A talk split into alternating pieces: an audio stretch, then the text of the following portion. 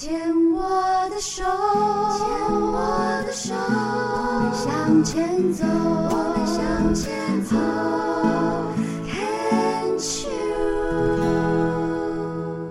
Can Cheers 牵手之声，欢迎收听 Debbie 姚代伟为大家主持的黛比的生命花园。大家好，这个还是忍不住哦，这个要聊天一定先要从天气谈起哦。其实。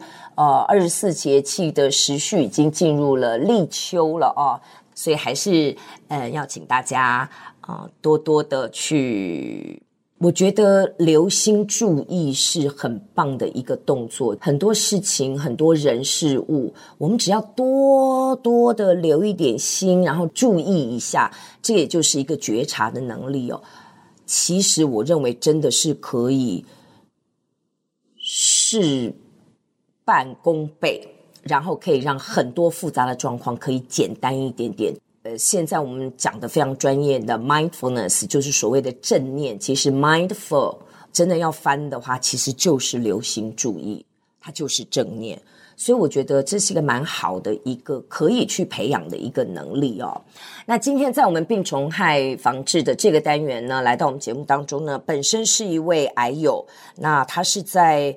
二零二零年发现自己呃的甲状腺有个癌症，然后当时发现的时候是一期，采取的是开刀跟放射治呃放射放疗，然后呢现在呢也持续的在追踪治疗当中。那他自己本人也是一位这个癌友的家属哦，那自己的妈妈也曾经得过癌症，所以今天邀请大家来跟我们聊一聊，她就是琪姐，琪姐你好，你好，Debbie 好。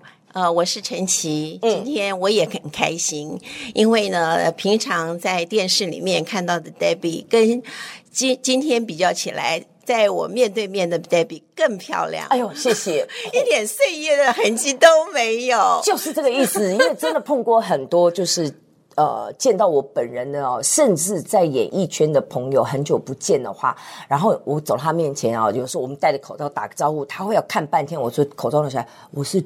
Debbie 姚代伟，他说：“Debbie 姐，你怎么都没有变？我认不出来。”然后他说：“你本人真的跟电视差好多。”我说：“对，我跟洗衣机、电冰箱也差很多。”我觉得这一定不是保养的问题，是？这一定是你刚才说的一个 mindfulness。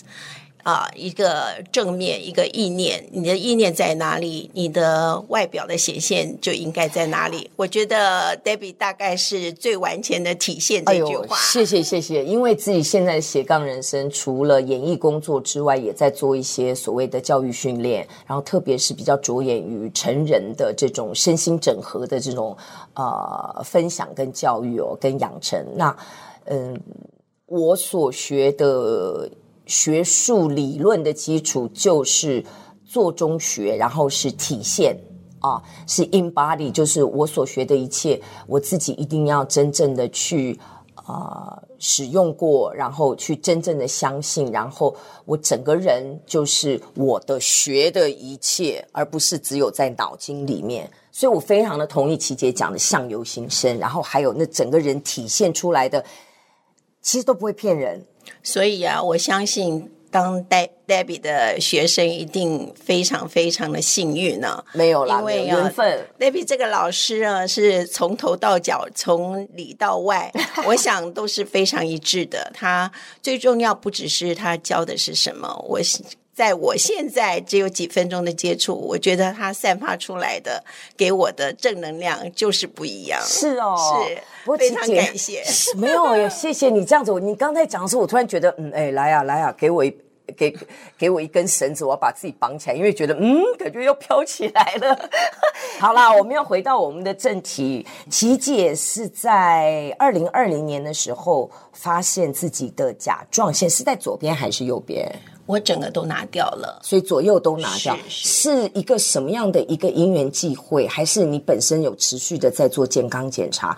我们就回到三年前是什么样的一个情形，你发现了？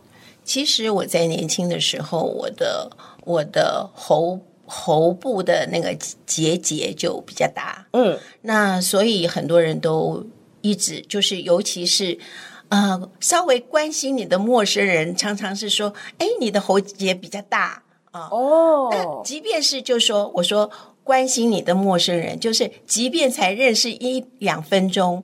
就会有跟你说，就可见你就知道我的结节是凸出来的哦，所以从小就有结节是凸出来的。对，我从很年轻的时候，其实真正开始注意这件事情是我高中的时候。嗯，那我当然我有呃，就说呃，到了上呃大学以后，在出社会的时候，可能就慢慢更大了。嗯，然后我就开始追踪。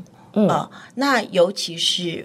呃，我妈妈也是一个癌症患者。是，那我知道，就是说，一旦你你有了生病之后，你对家庭的影响。嗯，所以呢，因为我的那个时候孩子还小，嗯，那所以呢，我就有持续的追踪。嗯，因为我不想就是说太早有不幸的事情发生。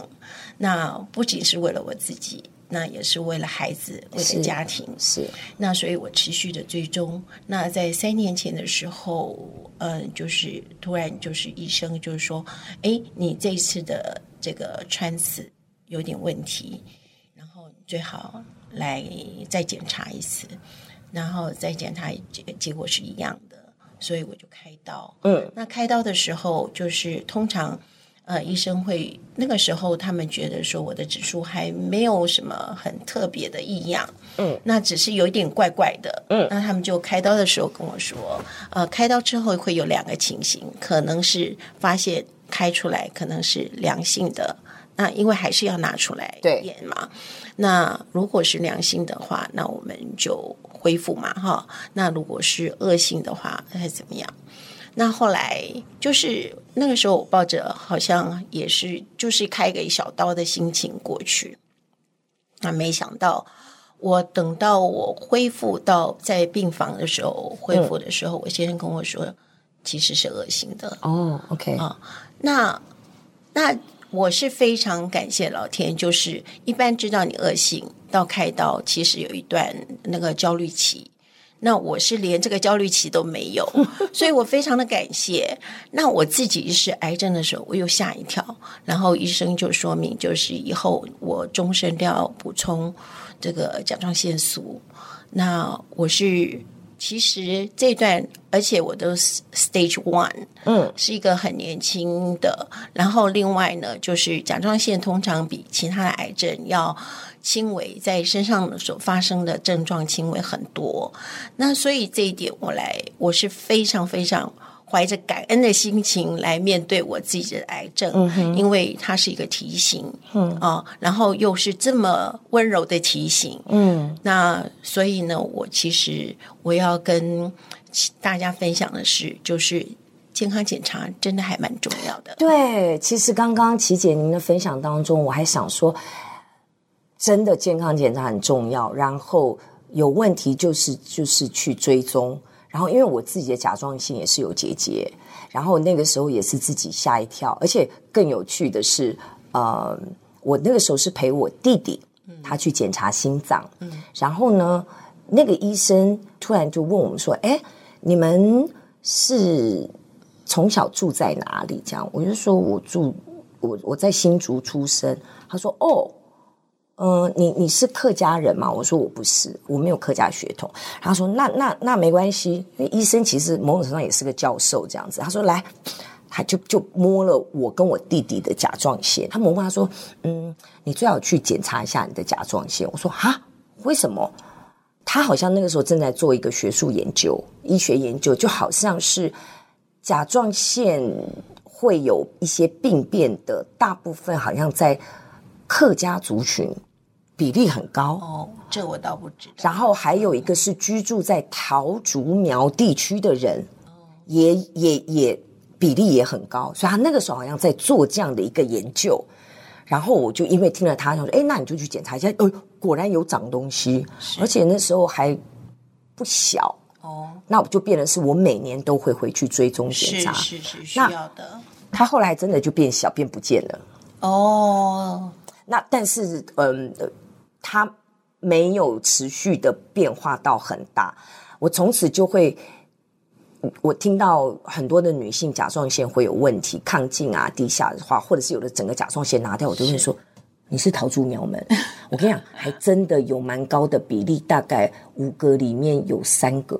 是，所以我要问问你，生活的环环境好像那边的。呃，饮食习惯还是水质，所以他那个时候的那个研究没有继，我没有继续再再问他下去这样子。他是一个院长还是副院长级的这样子，嗯、所以就很有趣。所以接下来问您，您是桃竹苗地区吗？哦，不是哎，我是在基隆长大的。基隆，对我现在还是住在基隆。哦，是哦，对，只不过就是因为我的高中、大学在台北，所以活动和范围大部分在台北。嗯嗯 OK，就是北北基这样，是是，okay. 就在这这中中间混这样，OK，是是。好，嗯，那我们这段先聊到这里，然后待会儿，因为呃，您刚刚也讲到了，母亲本身也曾经罹患过癌症，是，然后那自己在那段时间，所以其实您对于癌症，应该本来的相信论跟后来自己走过这一遭，会有一些不太一样的体验吧？当然，我会这么就是注意我的身体，其实也对应。我的妈妈，嗯，因为因为你知道老一辈他们有什么疼痛就是忍，对，他们只有一个字忍，对。啊、哦，因为我妈妈是肺腺癌，我我也看过，就是这样，能能忍就忍。所以，其实真正的我妈妈是什么癌？其实我们真的不知道。哦，真的假的？我们就是医生的时候，只是跟我讲，看起来像骨癌，因为他最后发作的时候已经到脑部去了。哦，已经蔓延了。所以他那个时候，我源头是什么已经不重要，最重要就是我们要怎么样让他。减少疼痛，嗯，那所以话说回来，对应到我妈妈那个时候，老人家就不断的忍，不断的就不说，能够得过且过。那相较于这样子，可是在她那个时候，因为我妈妈五十六岁的时候就过世啊，很年轻，所以我就提醒我自己。因为那个时候，我们家真的是陷入一个很痛苦的深渊。几个小孩？你几个兄弟姐妹？呃、我有两个哥哥。嗯啊、呃，那相对于我爸爸那个时候，因为爸爸大妈妈十几岁嘛。嗯。那相对应爸爸那个时候，大家的从不能接受到要面对，那这个这个过程真的是非常非常的难以接受。嗯。那相对于那个时候到现在，我就要更注意我自己的身体。是，然后我觉得照顾自己真的就是照顾家人。是，好，这段我们先聊到这边哈，谢谢。